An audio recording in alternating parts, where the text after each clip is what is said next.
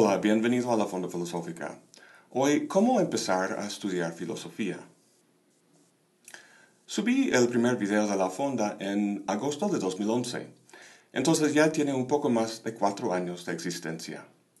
Quiero agradecer mucho a todos los que se han suscrito y que siguen a la Fonda, sea en YouTube, iTunes, Vimeo o en mi propio sitio, lafondafilosófica.com. Y también agradecerles por sus comentarios y preguntas. A veces piden que haga un video sobre cierto tema. Un tema que muchos han solicitado es cómo adentrarse en la filosofía, cómo empezar a estudiarla.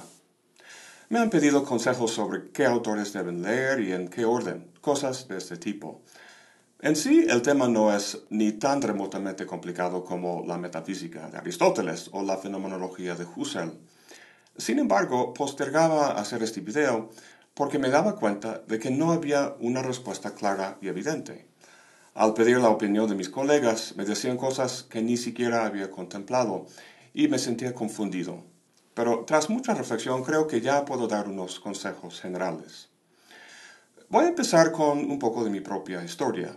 En la licenciatura estudié la carrera de biología, carrera que es muy común para los que quieren ser médicos. Yo quería ser médico.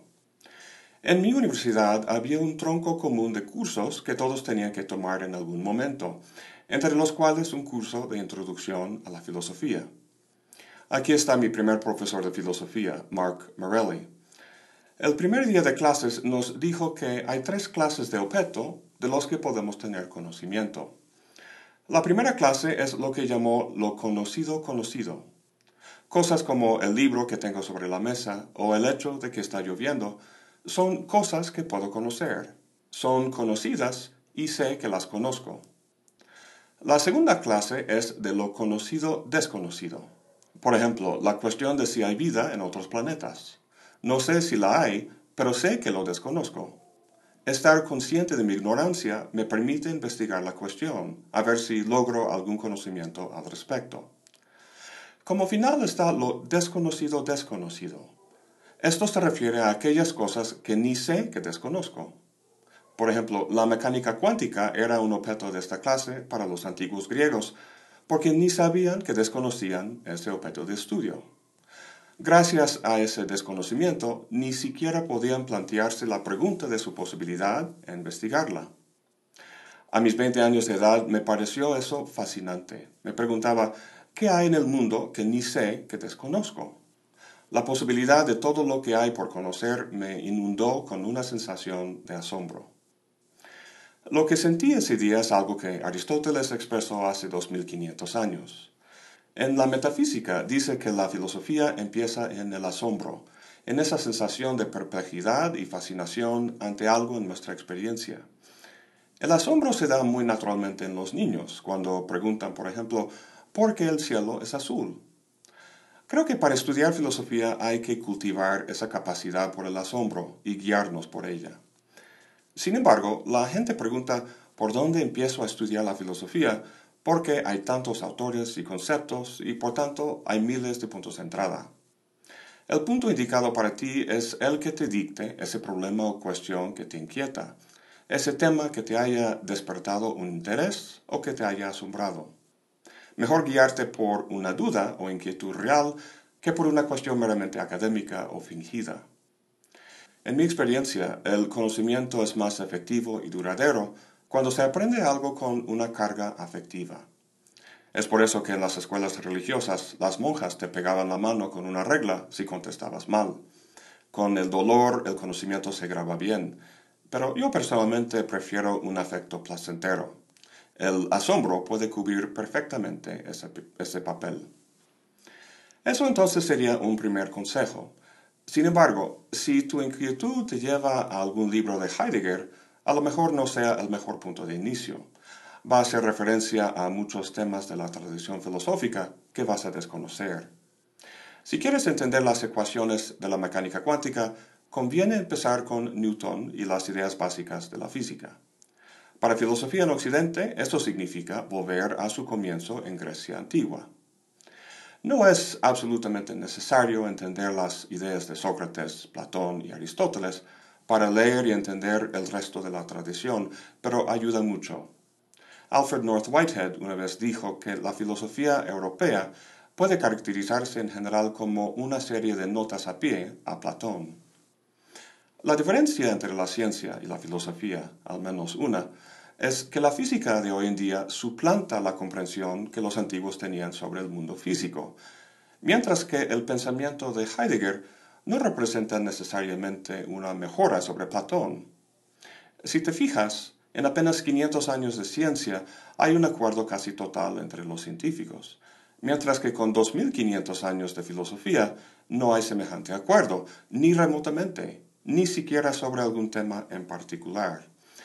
Entonces, hay que leer a Platón no porque utilice conceptos que luego Heidegger emplea de forma más precisa y acertada, sino para simplemente entender el debate o tema al que Heidegger responde en su pensamiento. Hace poco dije que debes dejar que tu interés te guíe para encontrar tu punto de entrada en la filosofía, y ahora que convendría empezar con los antiguos griegos. Afortunadamente puedes seguir los dos consejos muy bien con Platón, especialmente con La República. Este libro tiene muchas virtudes como punto de partida. Entre cosas más abstractas, habla de cómo vivir bien, preocupación que motiva la reflexión de los antiguos griegos en general. Habrá mucho que te va a despertar el interés. Además, introduce varias de las ramas de la filosofía, epistemología, ontología, ética, filosofía política, etc. En la República, Platón plantea una cosmovisión redonda que da cuenta del cosmos y de nuestro lugar en él. Y como final, Platón es bastante didáctico. La forma dialógica en que escribe hace que las ideas sean más accesibles. Para mayor comprensión de los textos que vas leyendo, conviene tener una buena historia de la filosofía para acompañar la lectura. Yo de joven leí La historia de la filosofía de Frederick Copleston, Va de Grecia antigua hasta Sartre en el siglo XX. Una buena historia de la filosofía griega es la de Guthrie. Las dos están traducidas al español. Ahora bien, es muy importante que historias de la filosofía u otros libros que comenten los textos de los filósofos, incluso los propios videos de la Fonda Filosófica, sean complementarios. No deberían sustituir la lectura de los textos mismos. Antes de seguir con la recomendación de más filósofos y sus textos, quisiera aclarar que la filosofía no es simplemente una enciclopedia de conocimiento que uno puede chupar de un libro. El valor de la filosofía, y de hecho de la ciencia misma, estriba en ser una actividad, una disposición de cuestionar y pensar por uno mismo. En ciencia tenemos el método científico que hay que seguir, pero en filosofía no hay un solo método. Hay diversos estilos y presupuestos que a veces llegan a conformar los distintos movimientos filosóficos, como el racionalismo o el empirismo, la fenomenología o el pragmatismo. Es imposible enseñar a uno los pasos a seguir para tener una idea novedosa, porque no existen. Lo que sí se puede enseñar, y lo que todos los filósofos en alguna medida comparten en común, es la lógica. La lógica es el estudio del buen pensar, Conocer las leyes de la lógica no te va a convertir en un Aristóteles o un Kant, pero sí permite que evites pensar de forma inválida o falaz y con ella puedes poner orden y claridad a tus ideas.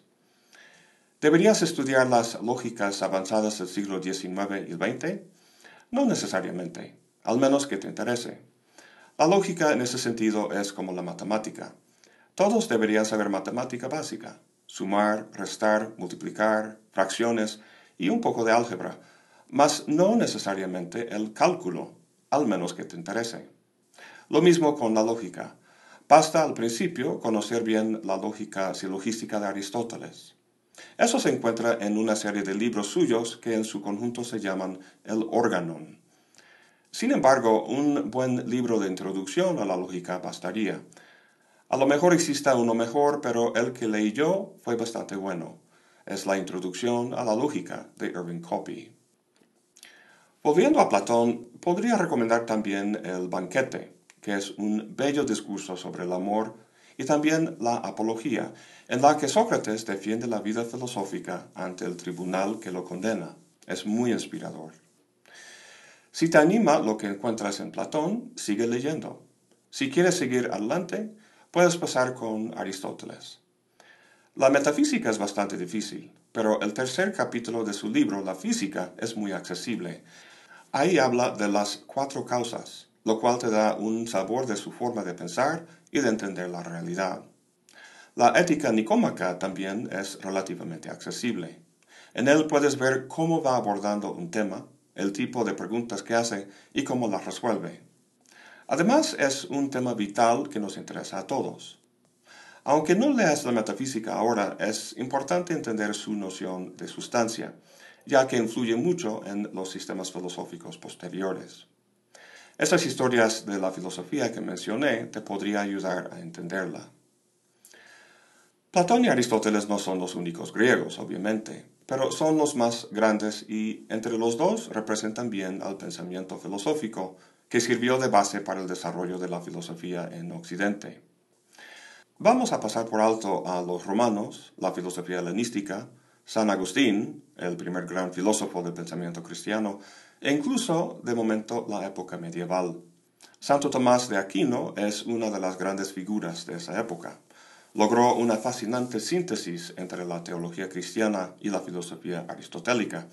Sin embargo, Santo Tomás y los medievales en general tienen un estilo muy denso que para un principiante puede ser difícil. Pasemos directamente al inicio de la modernidad y las meditaciones metafísicas de Descartes. El tema principal de la filosofía moderna es la epistemología, la teoría del conocimiento.